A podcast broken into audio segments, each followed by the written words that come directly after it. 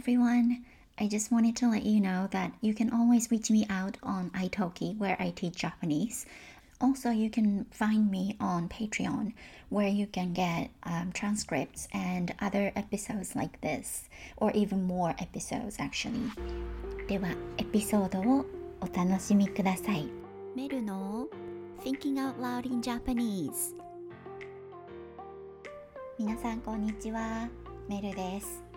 今日は スイーツについて話したいと思います。これはボーナスエピソードです。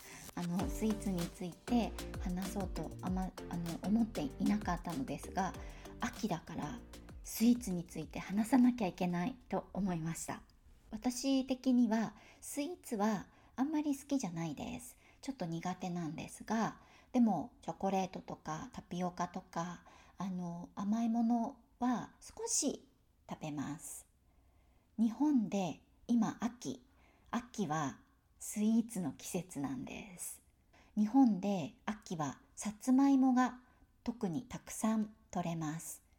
そのさつまいもを使って甘いお菓子を作るお店がたくさんあります。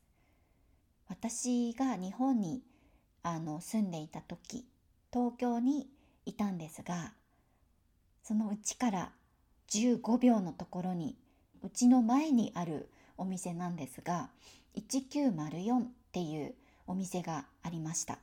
まあ、今も多分あると思います。そこのお店で秋になるといつもさつまいもを使ったスイーツが作られていてすっごい美味しい本当に美味しいんです甘いものが苦手な私でも食べたくなる秋のお菓子がありましたそんなに高くなくて、本当に形もすごく可愛くて綺麗なお菓子だったんです。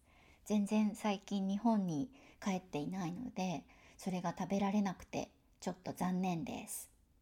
で、そこの1904のお店にはクロワッサンとか他にもチーズバーなんかすごく美味しいものがたくさんあってお店に行くのが楽しかったところです。